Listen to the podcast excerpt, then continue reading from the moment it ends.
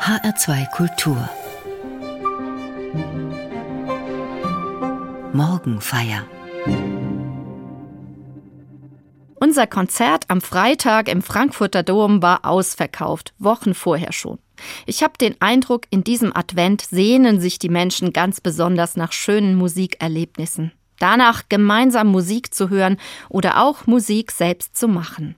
Nach der Corona-Pandemie, in der das alles gar nicht oder nur unter erschwerten Bedingungen möglich war. Und in diesen jetzigen Krisen und Kriegszeiten, die vielen Menschen auf die Stimmung drücken. Musik tröstet und hilft. Das erlebe wohl nicht nur ich so. Und dann gibt es in der Advents- und Weihnachtszeit eben auch besonders schöne Musik.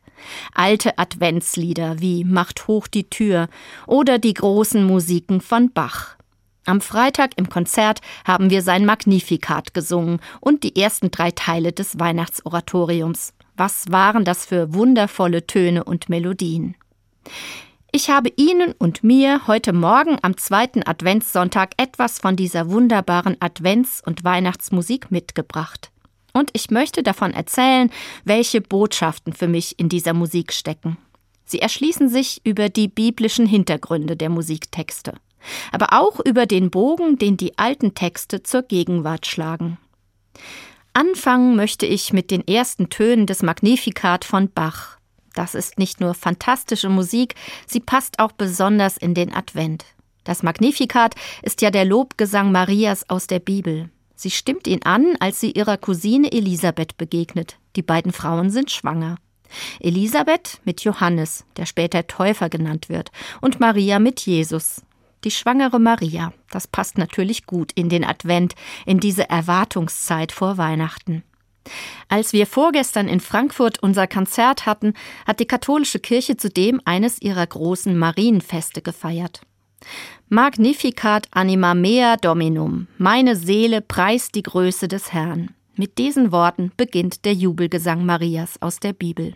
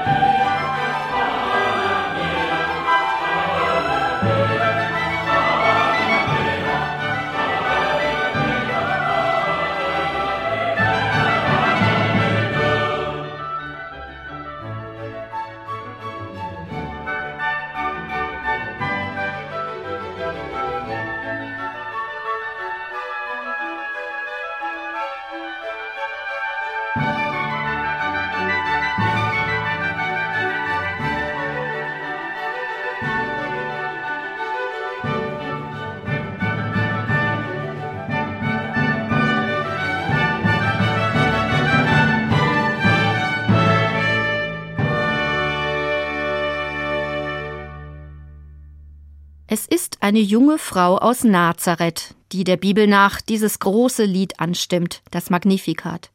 Maria, die Mutter Jesu. Ihr Lied preist einen Gott, der sie, diese junge und ohnmächtige Frau, sieht und sie groß machen wird. Ich muss dabei in diesem Advent auch an junge Frauen in Israel und Palästina und überall auf dieser Welt denken, die schwanger sind, vielleicht schon kleine Kinder haben, die sich ohnmächtig fühlen und Angst haben. Immer wieder sind Mütter und Kinder die großen Leidtragenden in den Kriegen und Konflikten dieser Welt. Ich wünsche ihnen den Beistand Gottes. Es ist ein Gott, der gerade die Ohnmächtigen und Schwachen sieht und ihnen hilft. Er stürzt die Mächtigen vom Thron und erhöht die Niedrigen, die Hungernden beschenkt er mit seinen Gaben und lässt die Reichen leer ausgehen. So singt Maria weiter in diesem Magnifikat. Revolutionär klingt das. Für mich steckt in diesem Lobgesang auch die Vision einer neuen, von Gott gestalteten Welt. Gerade in diesem Advent ersehne und erbete ich diese Welt. Der Advent ist eine Sehnsuchtszeit. Nicht nur Sehnsucht nach einem schönen Weihnachtsfest in gut zwei Wochen, sondern auch die große Sehnsucht nach einer besseren, friedlicheren Welt. Nach einer Welt, in der das Leid und Elend gerade derer, die im Krieg sind, endlich beendet werden all unsere Not zum End erbringt. Das ist eine Zeile im vielleicht bekanntesten Adventslied. Macht hoch die Tür, die Tor macht weit. Ein frohes, beschwingtes Lied. Aber der Text ist entstanden im Jahr 1623. Da tobte in Europa gerade der Dreißigjährige Krieg. So viel Leid und Tod auch damals. Das Lied erzählt von einem König, der nicht gewalttätig und mächtig daherkommt, sondern Sanftmütigkeit ist sein Gefährt, sein Zepter ist Barmherzigkeit. Diesem König sollen sich Türen und Tore weit öffnen. Heil und Leben bringt dieser König mit sich.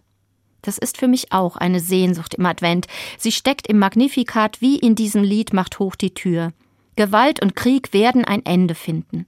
Auch wenn es im Moment nicht danach aussieht, will ich weiter fest darauf hoffen, Sanftmütigkeit und Friedfertigkeit werden sich durchsetzen in dieser Welt. Im Kleinen kann auch ich dazu beitragen, indem ich selbst versuche, friedlich und sanftmütig auf Menschen zuzugehen. Macht hoch die Tür. Für mich bejubelt dieses Lied nicht nur den König, der da kommen wird und Frieden bringt, sondern alle Menschen, die Frieden und Sanftmütigkeit verbreiten. Macht hoch die Tür, die Tor macht weit, es kommt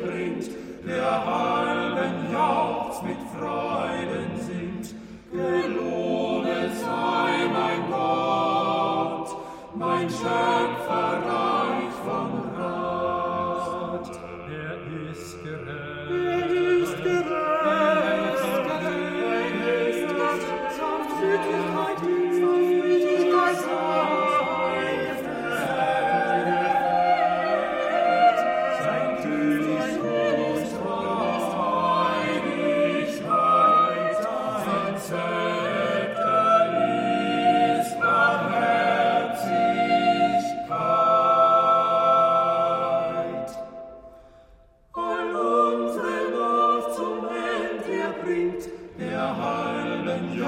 mit deiner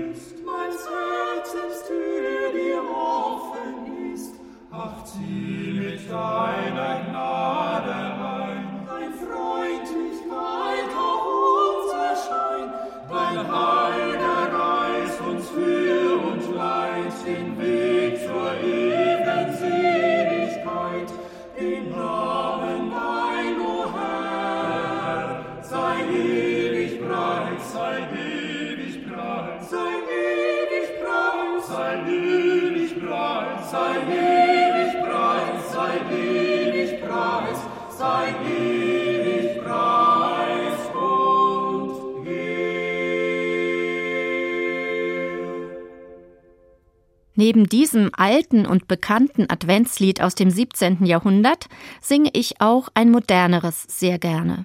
Und in diesem Advent besonders. Es ist das Lied Die Nacht ist vorgedrungen. Ein Lied in Moll ist das. Es klingt weniger beschwingt, eher ruhig, traurig, aber sehr schön. Der Text stammt von 1938, die Melodie von 1939. Eine Zeit von Kriegsvorbereitung und Krieg, von Judenverfolgung und Judenvernichtung. Gedichtet hat dieses Lied der Schriftsteller und Theologe Jochen Klepper. Seine Frau war Jüdin. Er und seine Familie waren bedroht von der Deportation ins Konzentrationslager.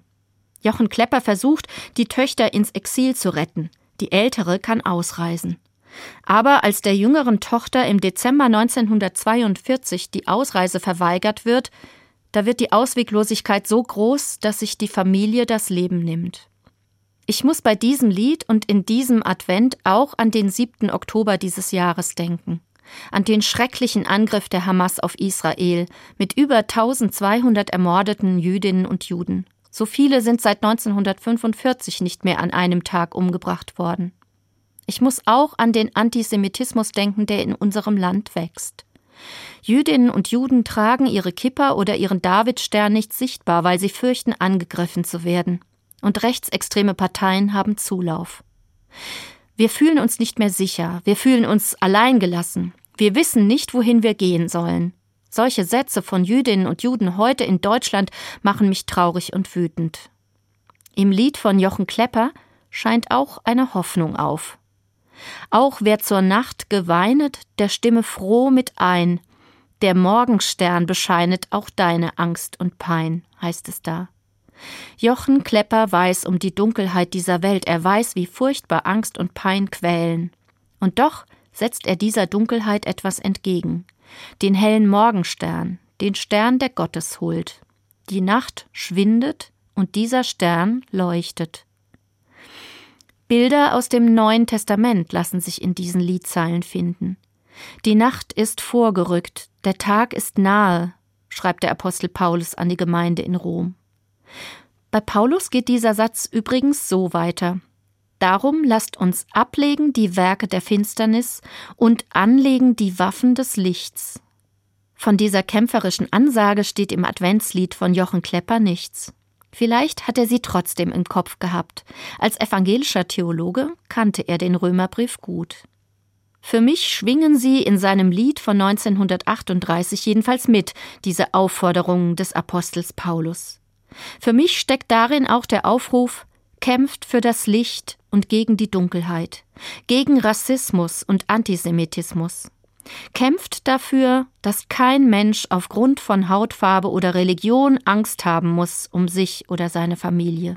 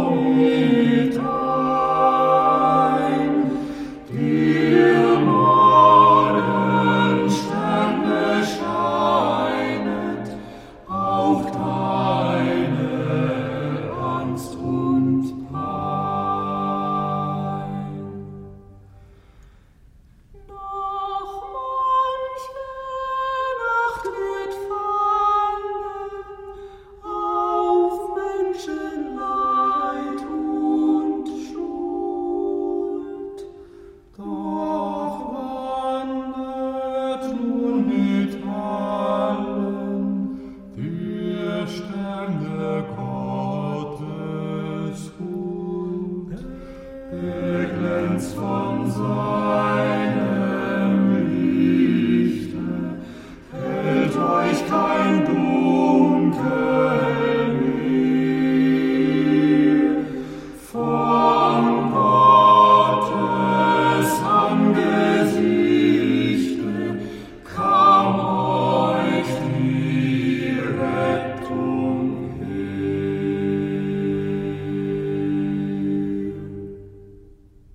Das nächste Adventslied, das ich mitgebracht habe, ist eigentlich gar keins, jedenfalls nicht in der ursprünglichen evangelischen Tradition. Ich meine, Wachet auf, ruft uns die Stimme.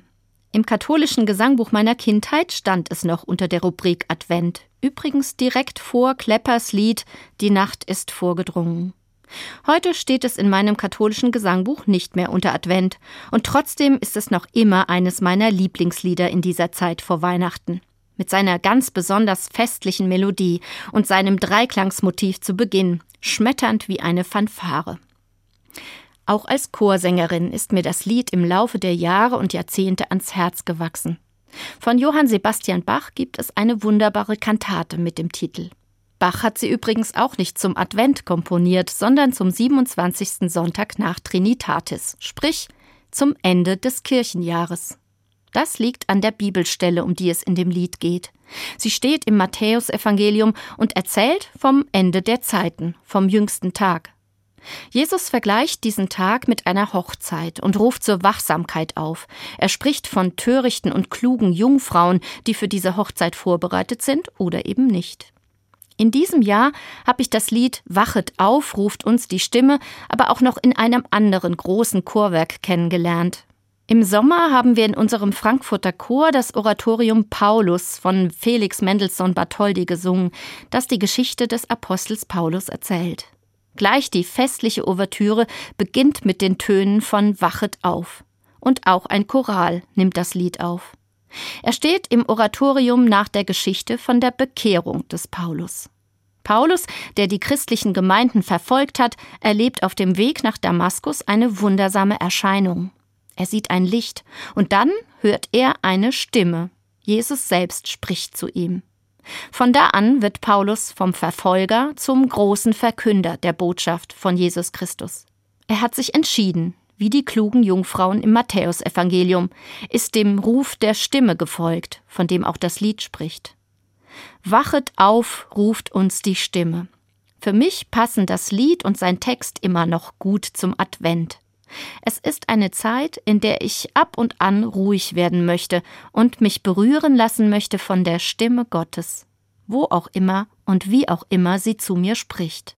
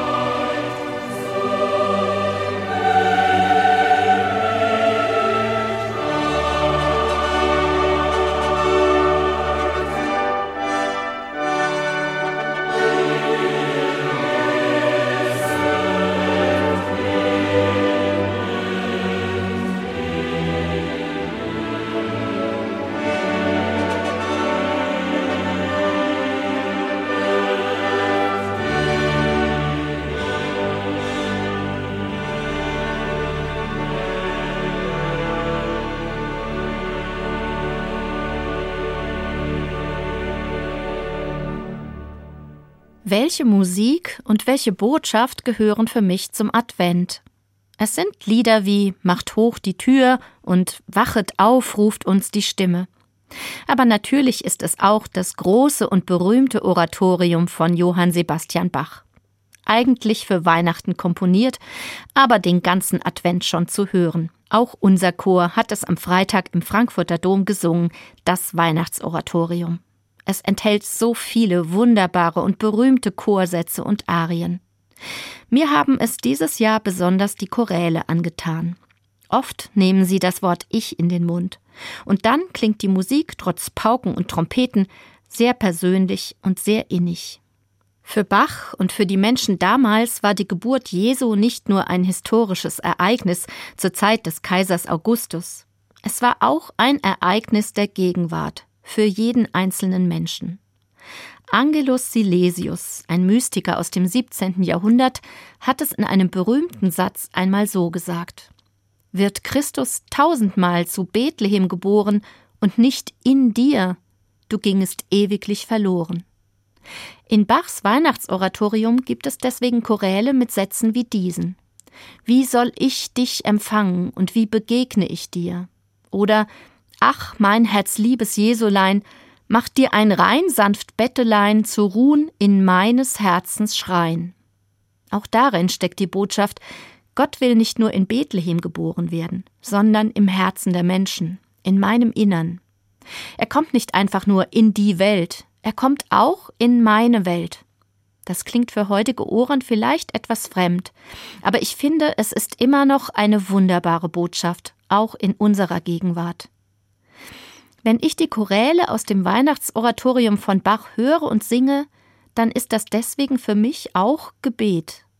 Die Musiktexte sprechen ja Gott und Jesus direkt an. Sie sagen nicht nur ich, sondern auch du. Mach dir ein rein sanft Bettelein zu ruhen in meines Herzens Schrein.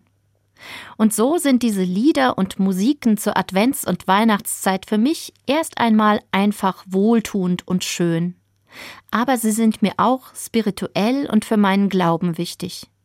Sie helfen mir dabei, Gott willkommen zu heißen, ihm einen Platz einzuräumen in meinem Herzen und in der Welt. Vorbereitung auf Weihnachten ist das für mich. Und ich glaube, wenn Gott in die Welt kommt, wenn er ankommen kann bei den Menschen, dann tut das auch der Welt als Ganzer gut. Dann kann mehr Frieden werden auf Erden.